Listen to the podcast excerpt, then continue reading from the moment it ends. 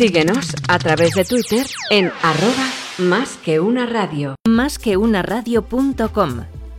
La radio que te ofrece más. I like the way you put yourself together. Nobody does that quite the way you do. Nadie lo hace igual. El programa de la innovación, la disrupción y la tecnología. Dirigido por Eduardo Olier en Más que una radio.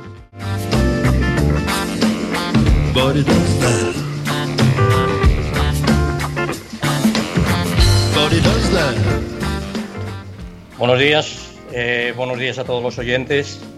Les habla Eduardo Olier desde Más que una radio en nuestro programa eh, Nadie lo hace igual dedicado a la innovación, la disrupción y la tecnología.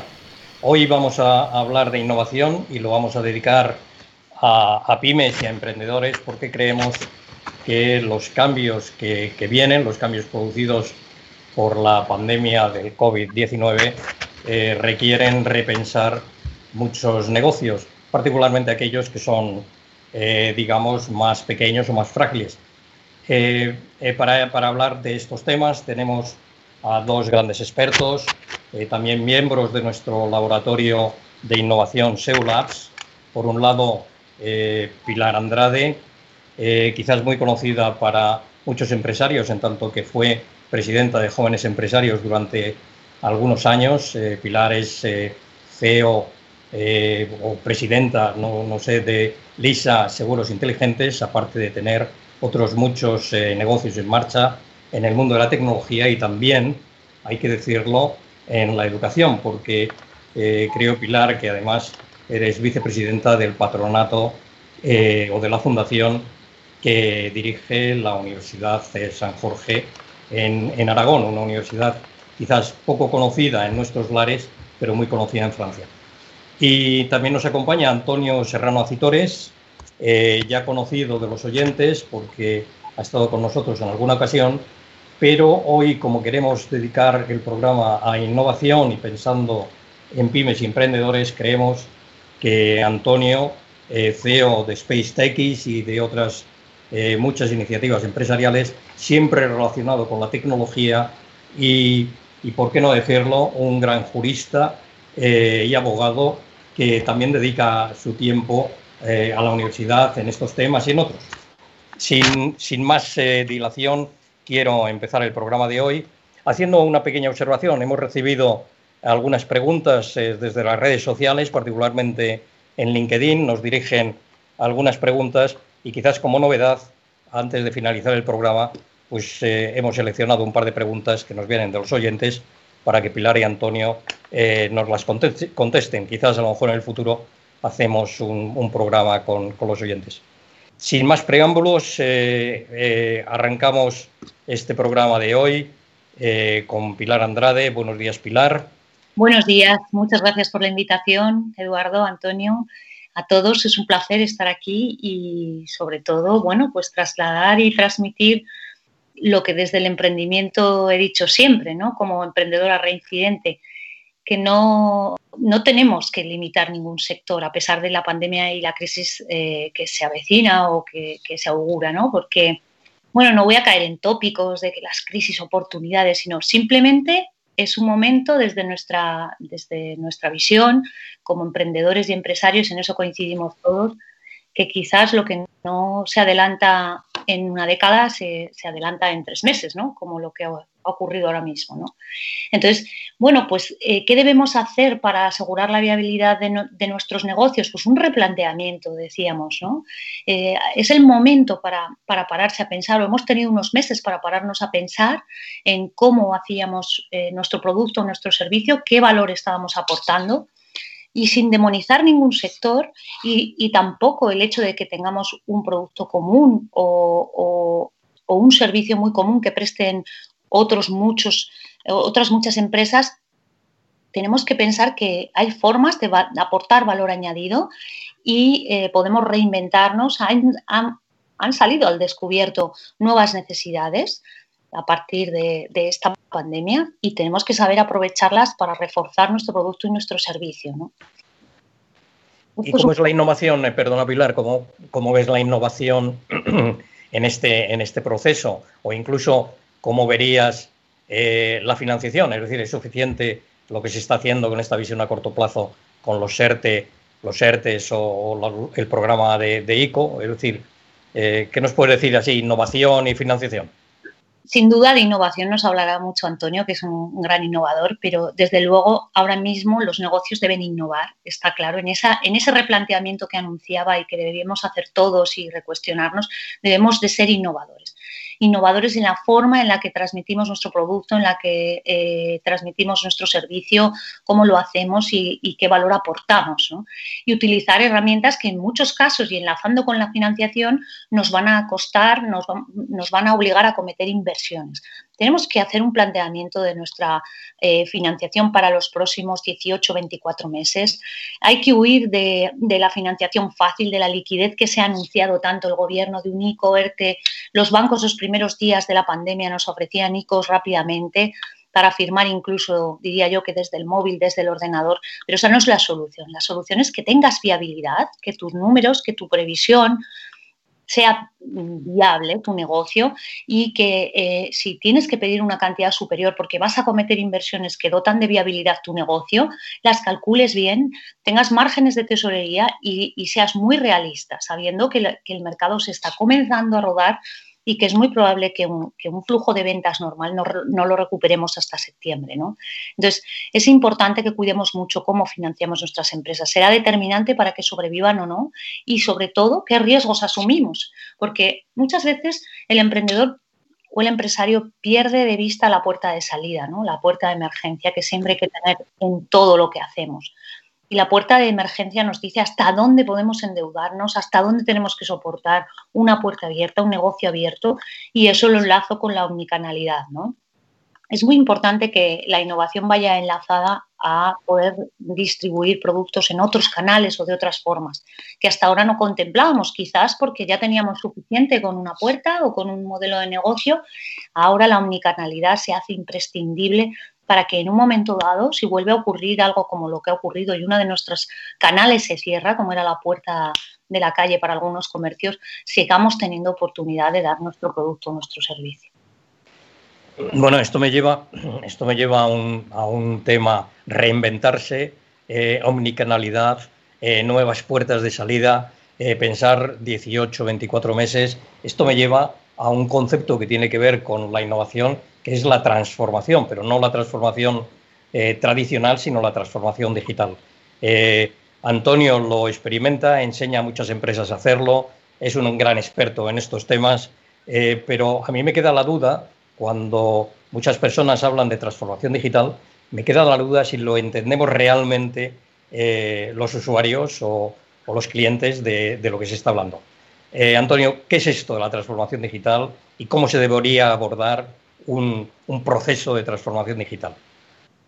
Bueno, muy, muy buenos días a, nuestros oyentes, muy buenos días Eduardo, eh, muy buenos días Pilar, siempre es un lujo estar, estar con vosotros.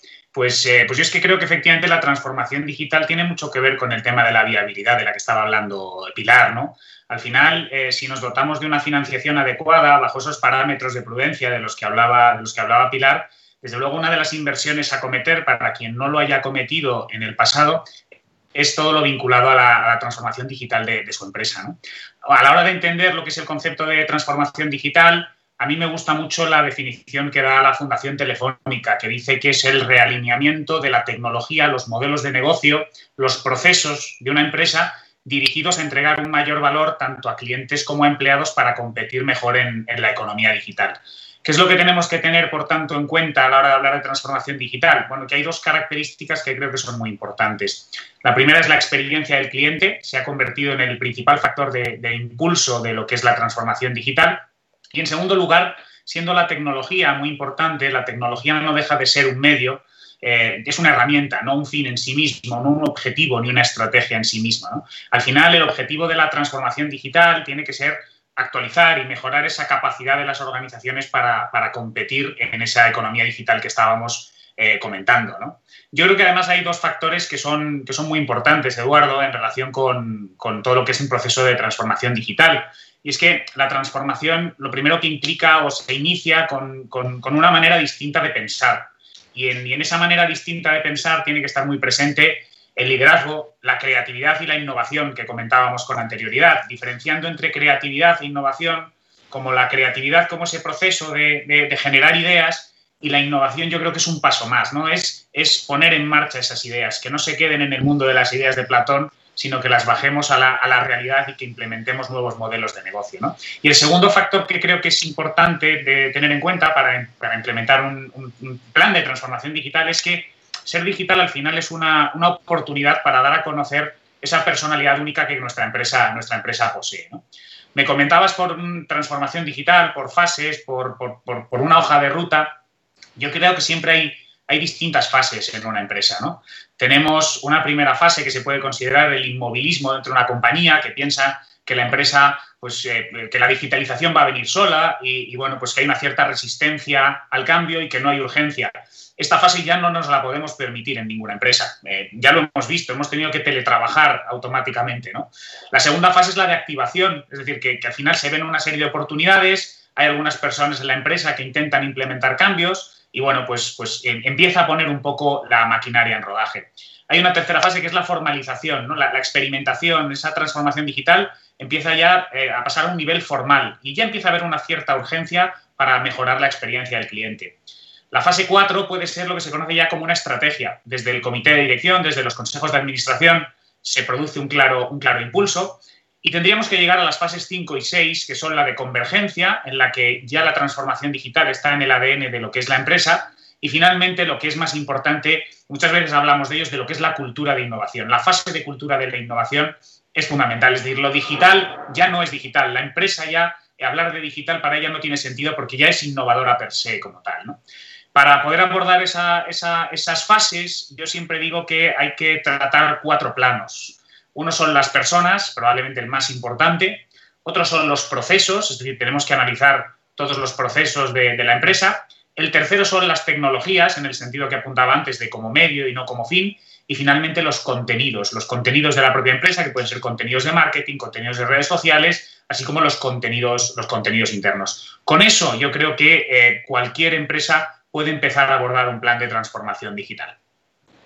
Bueno, eh, a mí me, da la impresión de que todo este proceso, lo que decía eh, Pilar al principio, hay que reinventarse, luego vemos, hay que transformarse, luego tercero, hay que meter innovación. Eh, a mí lo que me parece, con algunas personas que voy hablando, esto no tiene nada que ver con la intuición. Esto, digamos, es mucho de estrategia, mucho de pensar, mucho de saber hacia dónde se va. 18, 24 meses, ha dicho Pilar, es decir, que no es una cosa de para mañana y por lo tanto eh, me surge lo que hablábamos al principio, es decir, me surge el problema de la formación. Eh, creo que, en las empresas, eh, en los emprendedores, en los ejecutivos de las pymes, se necesita formación, más que la intuición está muy bien para llevar un negocio, pero se necesita saber y sobre todo ese saber te dará las puertas de salida que, decía Pilar al principio. Es decir, que no, si una puerta no me funciona, tenemos que tener eh, tres o cuatro. Eh, por lo tanto, eh, Antonio, yo sé que tú estás con SpaceX, que es un, es, un, es un motor de innovación para la formación. Sé que Pilar está también en la Universidad San Jorge, que a lo mejor nos puedes comentar algo de ello. Bueno, os dejo que entre los dos nos pongáis durante unos minutos esto de quitar innovación, meter formación, hacer transformación y reinventarse. Bueno, pues la formación, eh, desde luego, para los alumnos ya que entran en universidades eh, como la nuestra y en todo, y en todo el mundo, eh, entran en un proceso de vida ya para siempre, ¿no? Y, la formación va a tener que ser constante desde el mundo emprendedor. No ahora porque hayamos tenido un momento tan crítico y hemos tenido que adaptarnos rápidamente al uso de tecnologías en el teletrabajo y ya con eso queda suficiente. Ha quedado demostrado que los nuevos modelos de negocio, con esa unicanalidad de la que hablábamos, con toda la innovación y la disrupción que comenta Antonio que son necesarios, pasan porque el principal, el fundador, el CEO, aprenda eh, todo lo que se necesita o lo más posible y de manera permanente, porque el mundo va muy rápido. y, está cambiando y tenemos que adaptarnos. Y no podemos quedarnos solamente con el background o el know-how que tenemos, pues cada uno en su sector.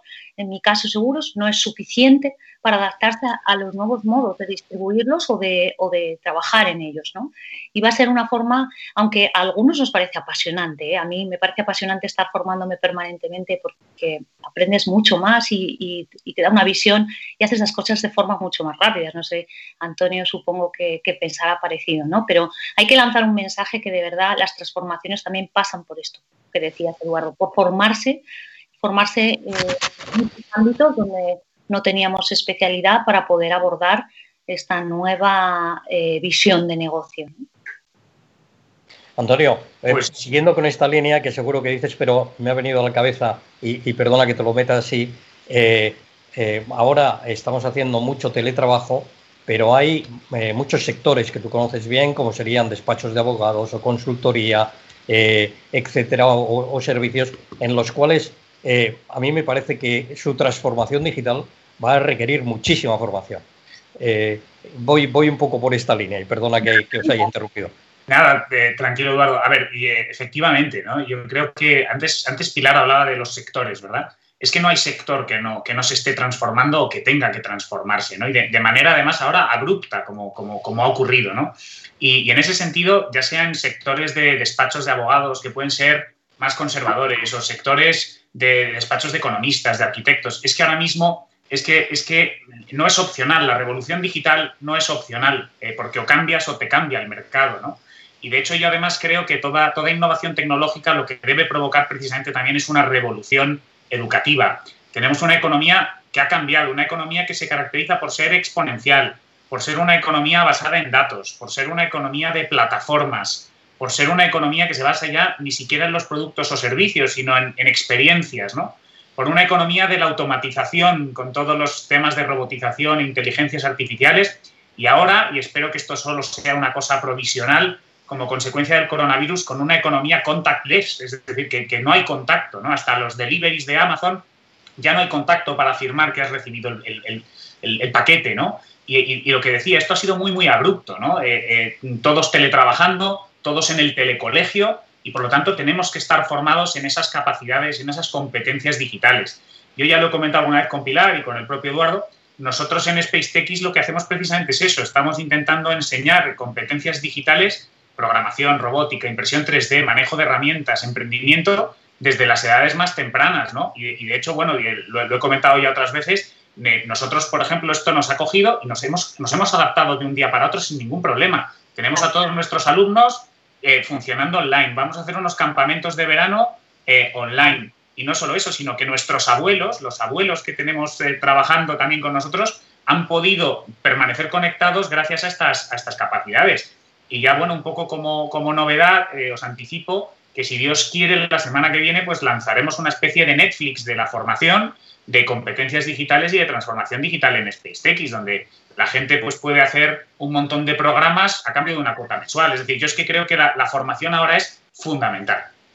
Bueno, es que va a ser vital para, esta transformación de los negocios esa omnicanalidad. De lo que no sabes como emprendedor, puedes tener muchas ganas y mucho impulso, pero es imposible si no cuentas con algunas herramientas. Unas son físicas, unas son plataformas, software, hardware, pero sobre todo tienes que tener un conocimiento de lo que quieres transformar dentro de tu producto o servicio o que se puede adaptar. Y eso pasa porque sobre todo los, los CEOs, los fundadores, los empresarios, todos hagamos nuestra, nuestra, parte de formación correspondiente. Y es que ahí en esa línea que comenta Pilar, eh, a mí hay una frase del, poeta de la antigua Grecia, Hesíodo, que decía, la educación ayuda a la persona a aprender a ser lo que es capaz de ser. Y eso es lo que tenemos que hacer, capacitar a las personas. Las personas son capaces, los abuelos son capaces, los empresarios son capaces, los niños son capaces. Lo que pasa es que nos cuesta en ocasiones salir de la zona de confort pero, pero no puede ser. Estamos en entornos de incertidumbre, estamos en cisnes negros, estamos en entornos buca, pues tendremos que adaptarnos. Es un síntoma, es, una, es un signo de nuestra inteligencia, el ser capaces de adaptarnos. Bueno, esto es muy, muy estimulante todo lo que decís. Eh, nos quedan todavía unos, unos, minutos. Como hemos recibido preguntas, yo quisiera, más que seguir la conversación, eh, tengo dos hemos seleccionado dos preguntas que nos han hecho eh, desde, desde las redes sociales, sobre todo me han llegado por LinkedIn pero aunque se ha hablado, y a lo mejor es un poco repetitivo, pero me viene una pregunta que yo pasaría a Pilar. ¿Qué habría que hacer para reinventarse? ¿Cómo hay que replantear un nuevo modelo de negocio y cómo en esto ayudaría la innovación? Bueno, pues primero tenemos que, si es reinventarse, es partir de lo que tú ya estabas haciendo, vendiendo un producto o un servicio, analizar cuál es el valor que tú aportabas anteriormente y buscar eh, eh, las competencias, sobre todo analizar la competencia, qué están haciendo, por qué venden más, qué está dispuesto, por lo que está dispuesto a pagar el usuario y el consumidor. Es importante analizarlo y, y a partir de ahí, de ese análisis qué queremos ofrecer, analizar qué necesitamos en cuanto a esa innovación, qué necesidades tecnológicas y formativas necesitamos para adaptarnos y abrir esos nuevos canales que son necesarios para llegar a nuevos públicos y, distribuir un nuevo producto o servicio. Eso para la reinvención, pero también para aquellos que en este confinamiento habrán dado mil vueltas a, nuevos productos y nuevos servicios, porque eh, sobre todo el emprendedor eh, lo que hace es transformar lo que conoce para mejorarlo, ¿no? Y para mejorar el mundo. Por eso hay grandes emprendimientos que, surgen cada día, ¿no? De gente que quiere cambiar lo que conoce. Pero sobre todo no vale eh, salir con una idea rápidamente, sino compararla, estudiar lo que decíamos ahora.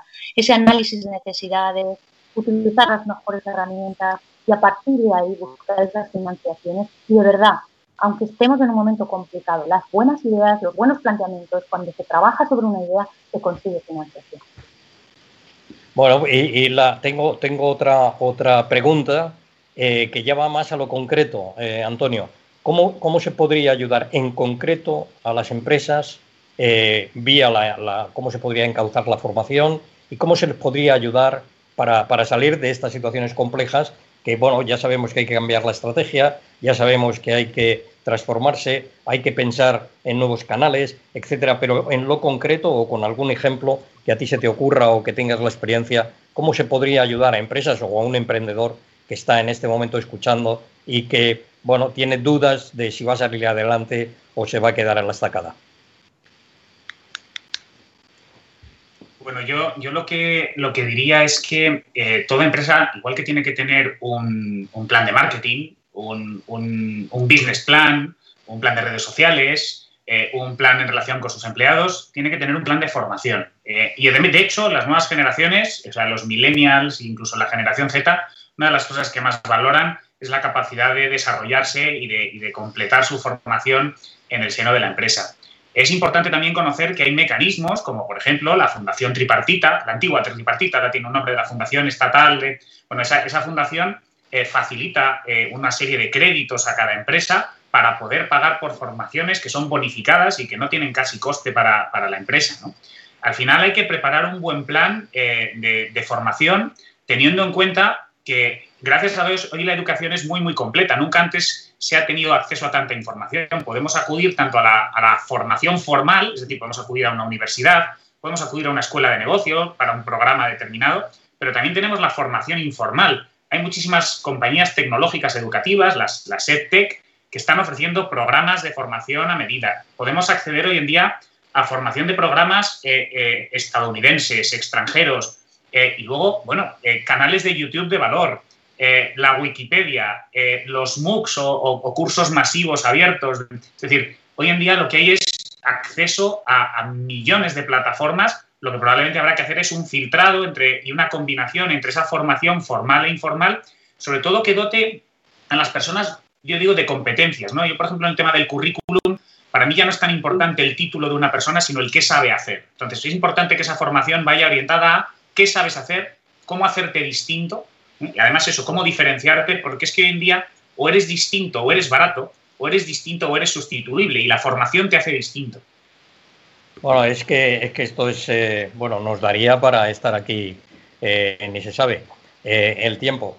quizás nos quedan unos, unos, unos minutos y simplemente para, para, terminar esta charla, yo lo que diría es, por un lado, experiencia de cliente. Antonio, esto es fundamental eh, con una transformación digital y por otro lado, eh, digamos, eh, la reinvención de, la pyme y no quedarse parado para ver qué es lo que vamos a hacer. No sé si queréis hacer algún último punto en un minuto y con esto cerraremos el programa.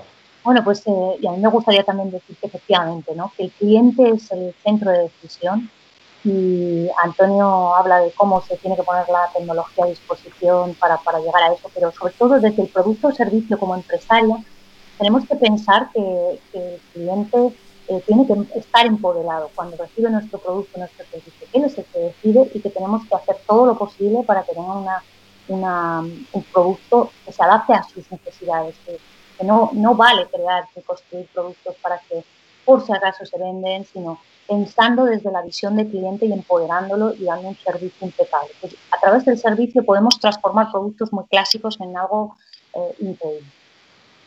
Antonio, por, transmitir también en la línea que comenta Pilar, yo soy una persona siempre muy positiva y aunque estamos en una, en una, en una situación un poco compleja, en una crisis complicada, eh, yo creo que, que, si alguien tiene capacidad de aguantar es, es la pyme, sorprendentemente, y por pequeña que sea, eh, lo que tiene que hacer es animarse, armarse de esas competencias de las que hablábamos, ser innovador, ser creativo y, no tener miedo a arriesgar, no tener miedo a arriesgar, porque al final de todo esto se sale. Salía el otro día una viñeta en el ABC que decía, nos están dejando tirados a los autónomos o a, los, eh, a, las, a las pymes. Ya no pasa nada, eso sobreviven a todo, ¿no? Eh, y efectivamente tenemos esa capacidad de reinventarnos y de generar nuevos modelos de negocio y salir para adelante, ¿no? A mí me gusta de la película de Batman Begins que dice, Señor Wayne, ¿por qué nos caemos? Pues para volver a levantarnos. Pues nos volveremos a levantar. Sin ninguna duda, estoy totalmente de acuerdo. Bueno, pues muchísimas gracias. Eh, muchas gracias a los dos. Muchas gracias, Pilar. Muchas gracias, Antonio. Eh, animo a los oyentes a que, bueno, como nos ven por las redes sociales, pues que nos manden sus ideas, porque esto es una forma de estar en contacto con ellos. Eh, es un programa que a veces tengo la impresión de que se nos hace corto, por lo que luego nos dicen por detrás pero es, eh, es lo que tenemos y simplemente son unas pinceladas para dejar eh, en el próximo programa quizás ir, ir caminando en este, en este ámbito de la innovación, la disrupción, porque la disrupción es transformación y sobre todo la tecnología. Bueno, muchas gracias Pilar, muchas gracias Antonio y muchas gracias a todos los oyentes. A vosotros. A vosotros.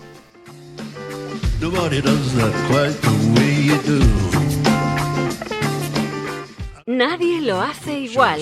El programa de la innovación, la disrupción y la tecnología. Dirigido por Eduardo Olier en Más que una radio.